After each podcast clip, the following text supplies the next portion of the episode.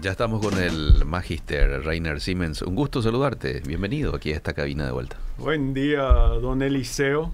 Eh, un gusto de, de, poder estar acá contigo. Acá me preguntaron recién si cada vez, si, si soy de San Lorenzo, y efectivamente sí soy de San Lorenzo, y cada vez viajo. Ah. Entonces me preguntaron acá si es el éxodo tipo salir de San Lorenzo. Pero sí le dije que es como el éxodo, éxodo pero Egipto queda acá en Ovejega.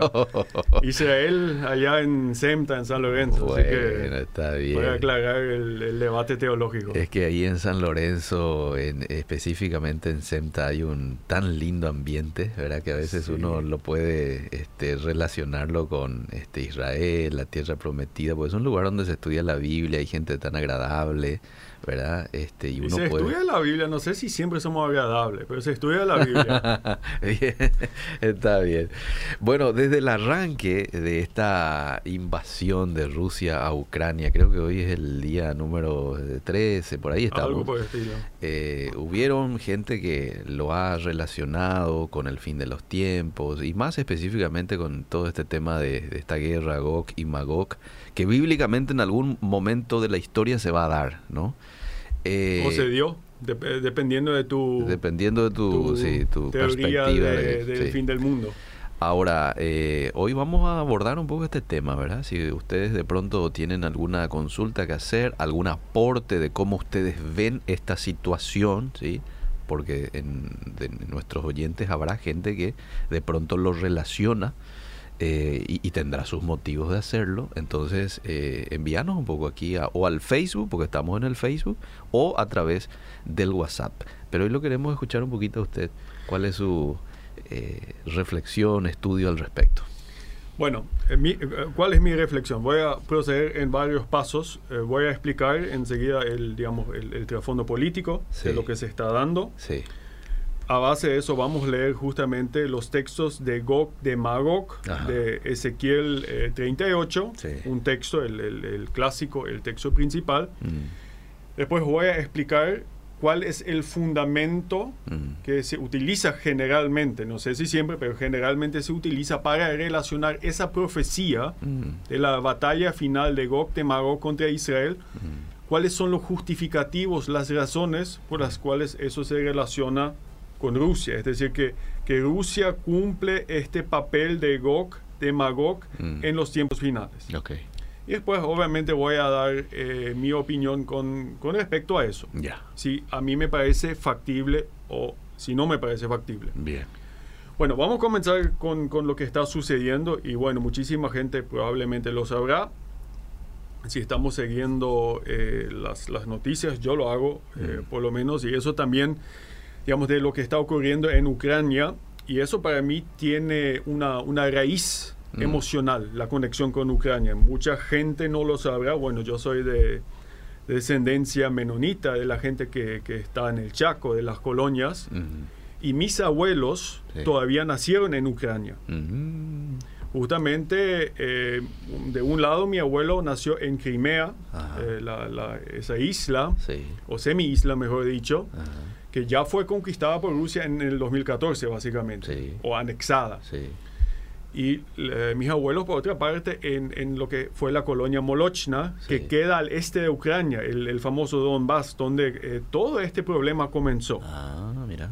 Entonces mis abuelos nacieron acá, allí. Mi abuela todavía, eh, todavía vive en, en, en, el Chaco, en la colonia de Neuland. Entonces hay una cierta conexión emocional. Seguro.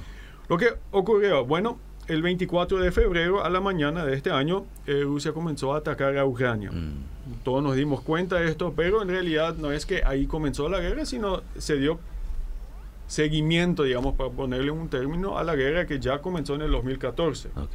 Con la anexión de Crimea y lo que pasó en, Ucrania eh, Oriental, mm. la región del Donbass. Obviamente este gen, esto generó todo tipo de reacciones, mm. eh, gravísimas sanciones económicas eh, a Rusia, que como dicen los expertos probablemente o no probablemente va a generar una fuerte crisis económica en Rusia. Y obviamente eh, también la OTAN, la Unión Europea, Estados Unidos están llevando muchísimas armas a Ucrania para que la nación de Ucrania pueda resistir este ataque ruso. Y aparentemente lo están haciendo bastante bien hasta ahora.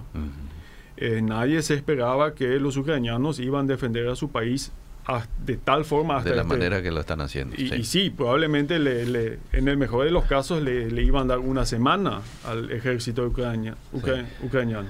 Y ahora estamos ya por semana dos entonces obviamente también eh, eso nos, eh, nos sorprendió y ahora la situación se da que eh, Rusia está recurriendo a tácticas que siempre ya utilizó en, Chechnya, en Alepo, en Siria. Mm se está rodeando ciudades y básicamente utilizando sus cañones, su artillería para destruir las ciudades. No es, y, mucha gente se pregunta, bueno, ¿qué, ¿qué, tiene que ver esta guerra conmigo? Porque eso está en Ucrania, estamos acá en Paraguay. y ya lo sentimos acá. Eh, claro. El combustible em, eh, sube de precio. El gas para muchos países ahí de Europa. El gas. Ucrania y Rusia en conjunto exportan 30% del trigo mundial. Hmm. Si eso se interrumpe, entonces acá los precios del pan también van a subir. Claro. Para mucha gente eso simplemente significa quizás pagar algo más en la panadería, ah. pero para muchas personas en el Paraguay y en el mundo eso va a significar hambre. Ah. Porque no, no, simplemente no van a poder eh, comprarse suficientes alimentos para su sostén diario. Claro. Paraguay también exporta o exportaba, mejor dicho, muchísima carne a, eh, Rusia. Todo eso se ha suspendido en este momento. Ah. Es decir, no está golpeando, no está, está golpeando a todo el mundo. Y obviamente lo que está ocurriendo en Ucrania es gravísimo. Ciudades enteras ahora están siendo eh, destruidas. Mm. Imagínense cuántos padres ucranianos y rusos de balde, digamos, mm. van a esperar el retorno de sus hijos. Mm. Miles ya fallecieron. Se espera que por lo menos 50 mil civiles. De la población civil fallezca en Ucrania. Eso, fue antes de la guerra, estimaciones. Ah. No sé cómo eso va a terminar ahora que están eh, bombardeando las ciudades.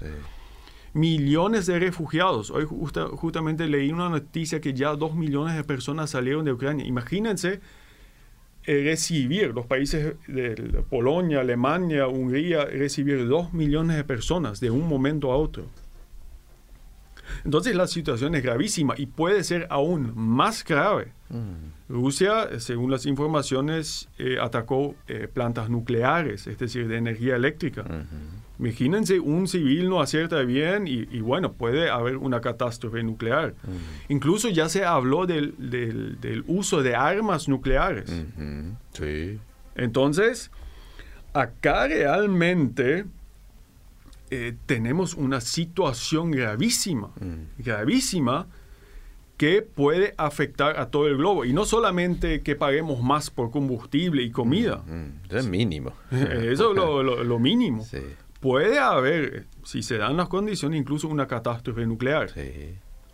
Entonces, muchos, eh, expliqué esto un poco más, digamos, generalmente no, acá hablamos de Biblia, no tanto de la situación política. Pero está bien, para un contexto general. Eh, eso es el contexto general. Entonces, muchas personas se preguntan, bueno, ¿acaso esta situación gravísima, porque en realidad es gravísima y tiene consecuencias globales, ¿acaso aquí se comienza a cumplir la profecía de Ezequiel, profeta Ezequiel del Antiguo Testamento, capítulo 38 y 39, porque esos capítulos hablan de un príncipe llamado Gog, que viene de la tierra de Magog, y cómo este príncipe, al final de los tiempos, va a atacar a Israel.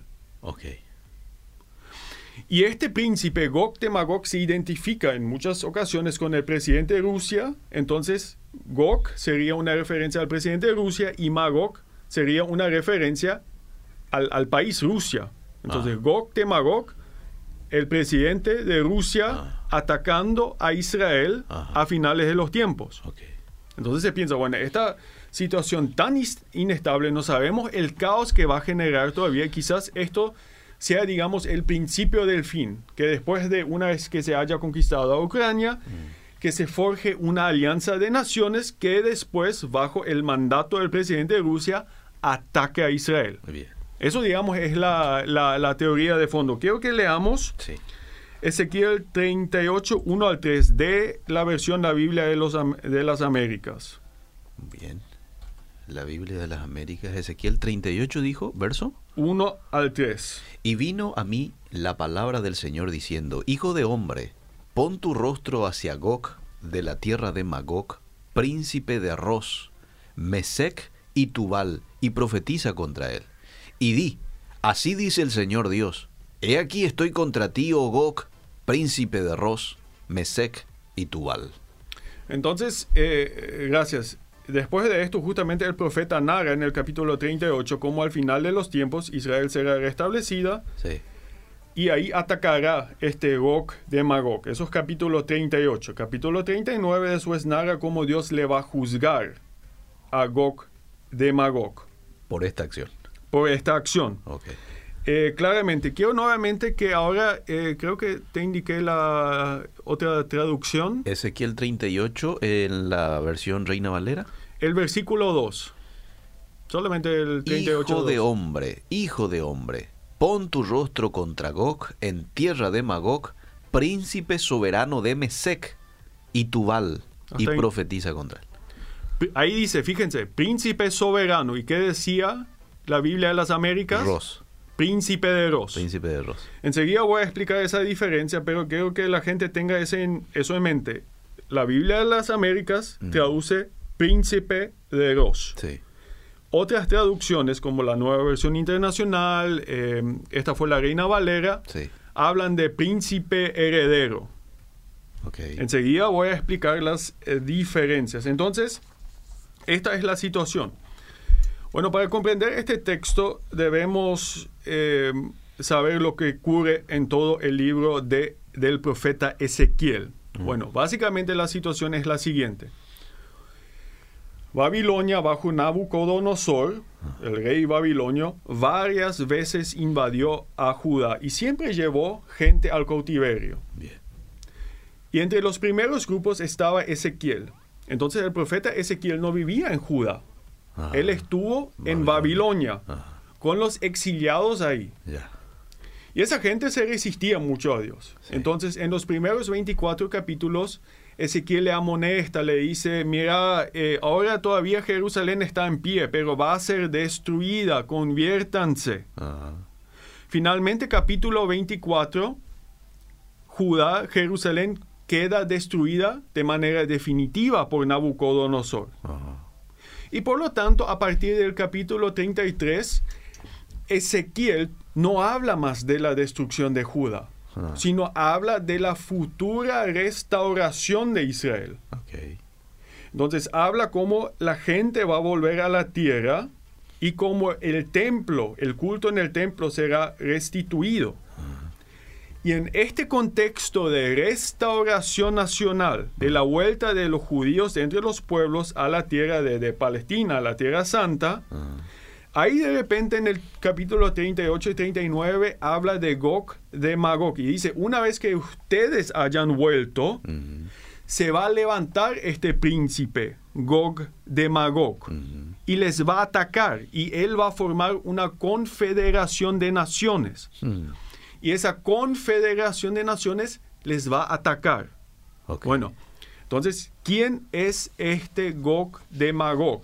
Príncipe de Ros, Tubal y Mesec. ¿Quién es? Mm.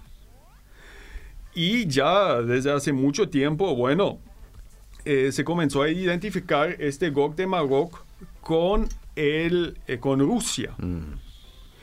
Y la justificación se da por similitudes fonéticas, es decir, similitudes en las palabras. Mm. Gog, de Magog, es príncipe de Ros. Mm. ¿A qué se asemeja el término Ros? ¿A qué nación? Rusia. Rusia. Claro, entonces dicen ahí, bueno, mira, Gog es príncipe de Ros y Ros se asemeja al término moderno Rusia. Ah.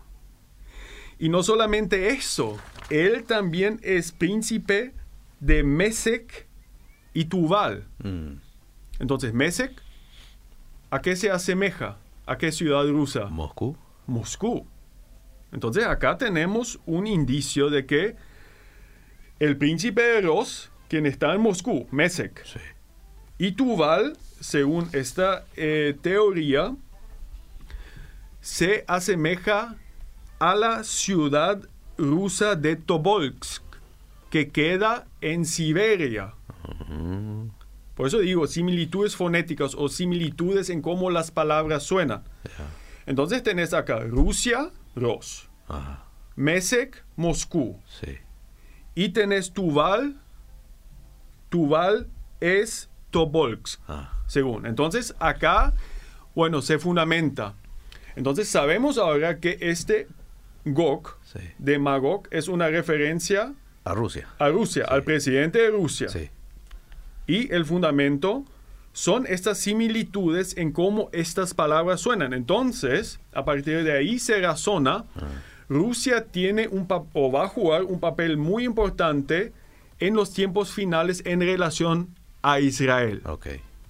Entonces, este es el fundamento. Y ahora surge esta terrible guerra.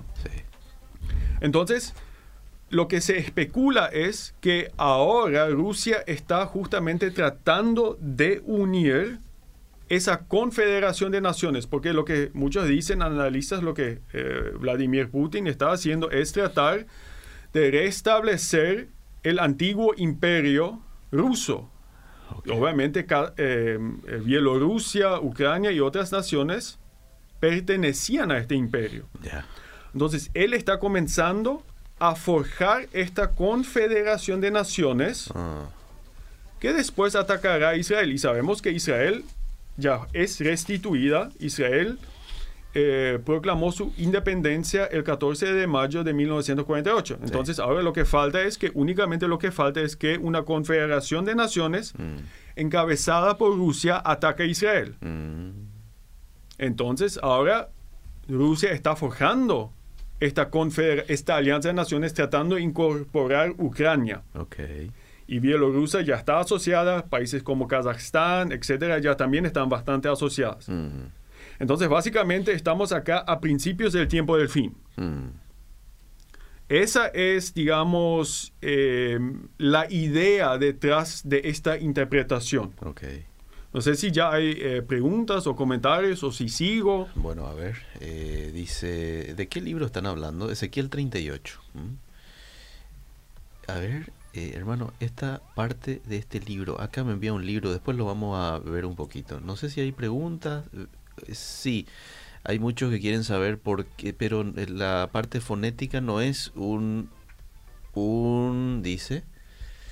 Bueno, no llegó todo el mensaje.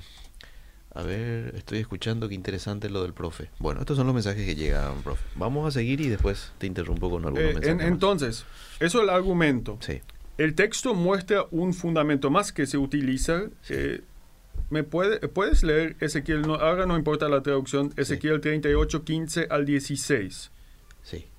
Dice el 15, vendrás desde el lejano norte, desde el lugar donde habitas, junto con otros pueblos numerosos todos ellos vendrán montados a caballo, y será una gran multitud, un ejército poderoso. En los últimos días atacarás a mi pueblo Israel, y como un nubarrón cubrirás el país.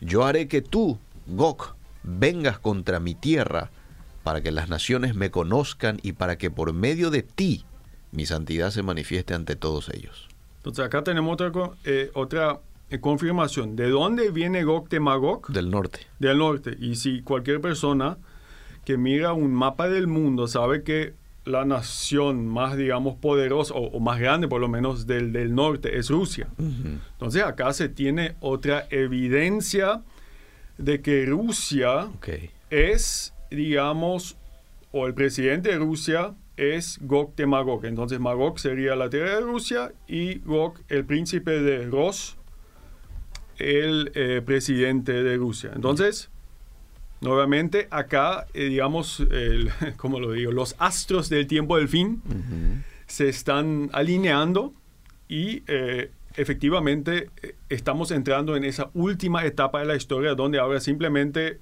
una vez que Rusia acabe con estos, va a forjar la alianza y ya tiene que, probablemente comenzará eh, el ataque contra Israel, o por lo menos generará tanto caos que ahí comenzarán eh, los tiempos del fin y el anticristo, los rumores de guerra, cosas por el, cosas por el estilo.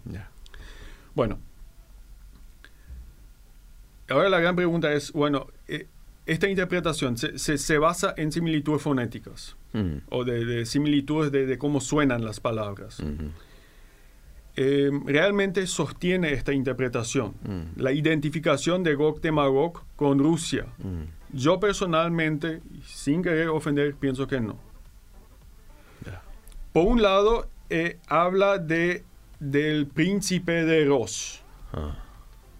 Y yo creo que, primeramente, lo que la Biblia de las Américas hace ahí, ah. yo creo que la traducción más acertada debería ser príncipe heredero, no príncipe de Ros. Mm. Porque ¿qué significa Ros? En hebreo dice Rosh, y eso mm. significa cabeza. Eh, por eso dice príncipe heredero, príncipe de cabeza. Mm. Eso por un lado. Segundo, la incluso si se, debe, si se debería traducir con Ros, la identificación de Ros con Rusia, a mi modo de ver, es está fuera de lo que posiblemente puede significar eso. Porque cuando surgió el nombre Rusia, mm. el nombre Rusia surge aproximadamente en el siglo 9 a 10, cuando los vikingos mm. invaden esas tierras y llaman a los habitantes al norte de la ciudad actual, capital de Ucrania, Kiev, al norte, los llaman los Rus. Entonces es imposible que el profeta Ezequiel, que vivía en el siglo VI, es decir, 5000, 1500 eh, a 1600 años antes de los vikingos, mm. se refiera a Rusia. Mm. nuevamente, esto es un, nombre que surgió siglos y siglos después. Mm. Aparte de que yo creo que la traducción príncipe heredero es la más acertada. Segundo, la identificación de Mesec y Tubal con ciudades actuales de Rusia tampoco me parece acertada, porque Mesec y Tubal no es que fueron términos desconocidos en la antigüedad. Mm. Mesec y Tubal fueron nombres de ciertas tribus que vivían en lo que hoy es Turquía, ah. en el centro de Turquía. Anatolia se llama eh, eh, la zona. Mm. Entonces debemos imaginarnos acá a Ezequiel, eh, desde la perspectiva del antiguo israelita, mm. su mundo, Turquía, era, digamos, el límite de su mundo conocido.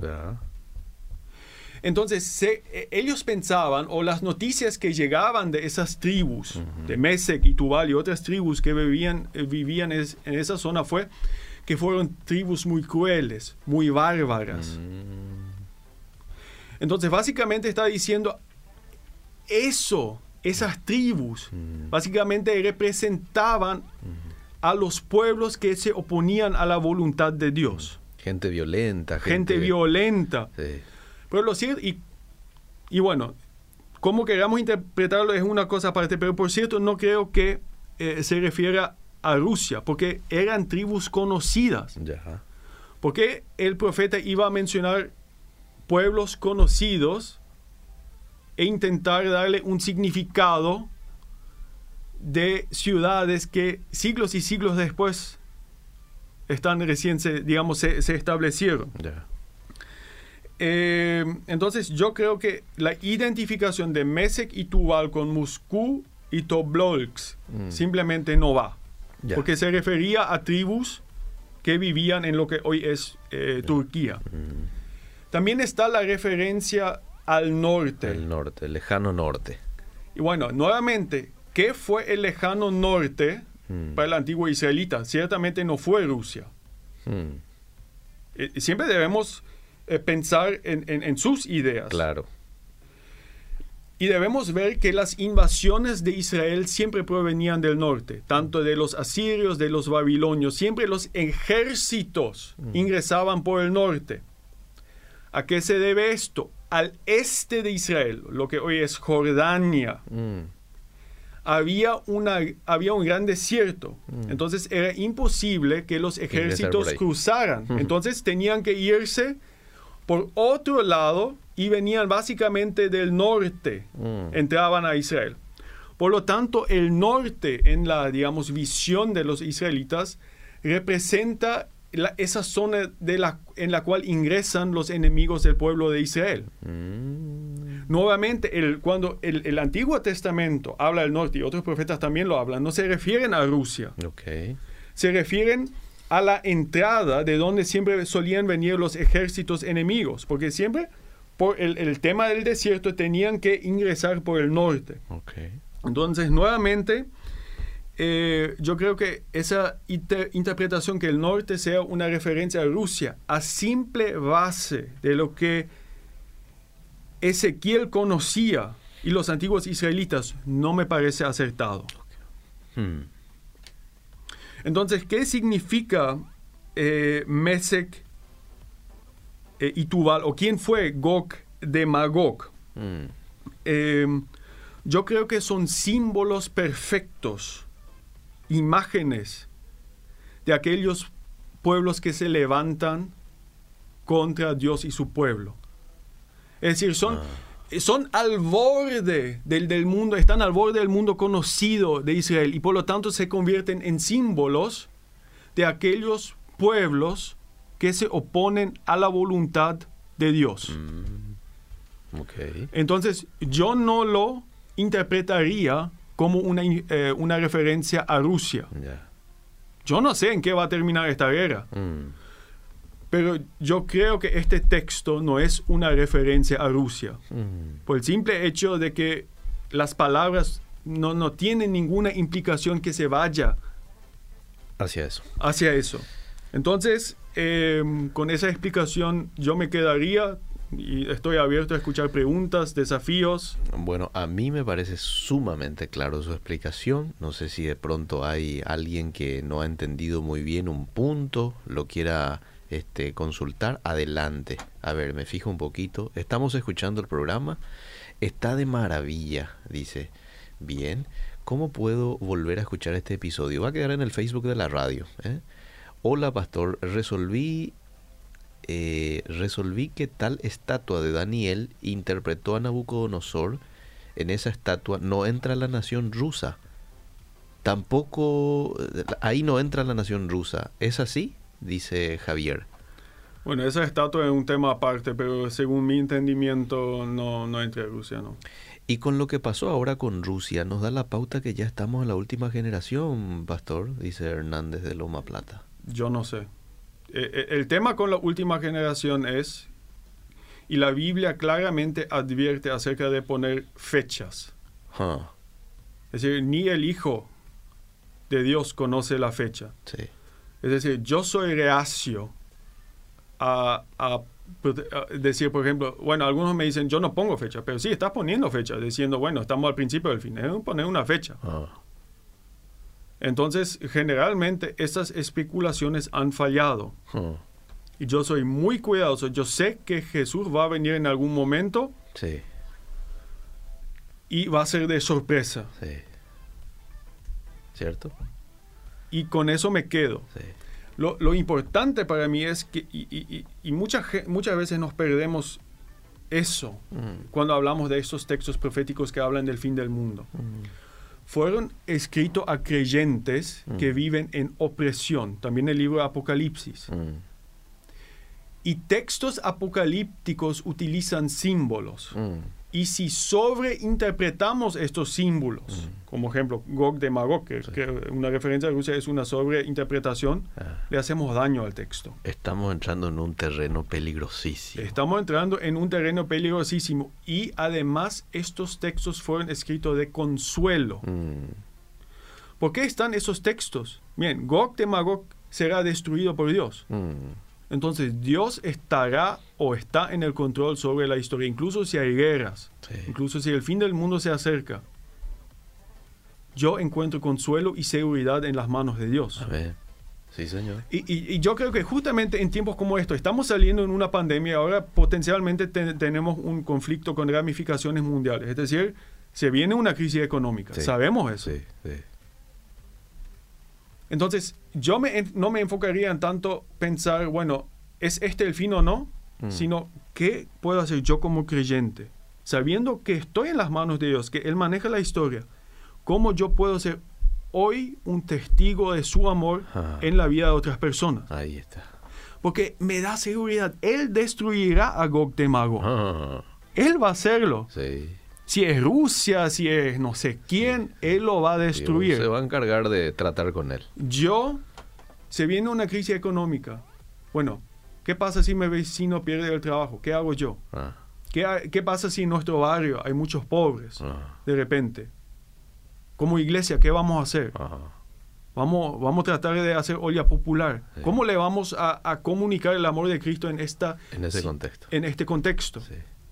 Porque de lo político Dios se va a encargar, de lo, de lo macro, digamos, ah. del fin del mundo, Él se va a encargar, no yo. Entonces, eso quiero que sea mi actitud de oración, de lectura de bíblica, sí de ser atento, pero de ser de testimonio. Mm. Qué lindo. Bueno, hay varios, me quedan, eh, vamos con dos minutos más, dice, pero en su palabra dice que estos principios de guerra vendrán, pero no es el fin, según Marcos 13 cuando iréis de guerra y rumores de guerra. Bueno. Y, sí, pero eso no me justifica a interpretar Gog de Magog en relación a Rusia. Claro.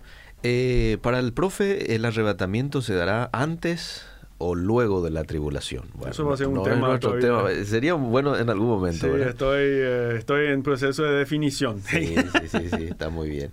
A ver, eh, te leo rápidamente otros mensajes. La escritura de la Biblia es guiada por Dios, ya sabía cómo sería en el futuro, quizás en Ezequiel, pero en nuestro tiempo, dice. Bueno, a ver, ¿qué más hay por acá? A ver, aquí hay unos teólogos que también quieren dar su posición. Dice, ¿qué ocurre con la profecía de Daniel y las cuatro bestias que se levantan unas contra otras? ¿Eso tiene que ver, profe, con la OTAN y, y con la ONU? Nuevamente, eh, eh, hay, nuevamente, yo, eh, ¿qué significa esas cuatro bestias?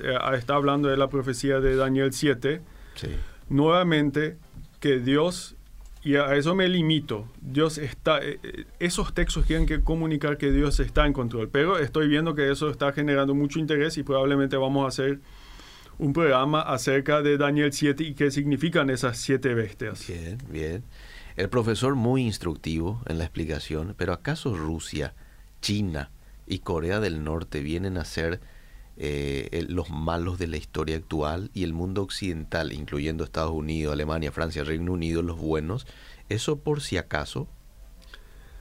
Eso ya es el debate político que, está, digamos, que se está generando. ¿Quién es realmente el culpable de esta crisis? Nuevamente me reservo mi opinión porque no, soy analista político. Pero si vamos a juzgar por pueblos que hoy este, no, no tienen un buen relacionamiento con Israel, bueno, este, allí lo tenemos a Turquía, está un Irán también, ¿verdad? este, y probablemente otros pueblos más. Pero usted eh, Valga la aclaración que Rusia tiene una muy buena relación con eh, Israel Cierto, en, este, momento. Es decir, eh, Bennett, que es el primer ministro, y también ya Netanyahu, que estuvo con él, están muy, muy cercanos a Putin. Sí, sí, totalmente. Bueno, eh, excelente, profe. La gente que de pronto no ha podido seguir hoy eh, toda la línea de estos 33 minutos lo va a volver a encontrar en el Facebook de Radio Obedira. Pero hasta aquí me pareció este, espectacular su participación. ¿eh? Muchas gracias por la atención y que tengan una bendecida semana. Hasta el próximo martes, si Dios lo permite.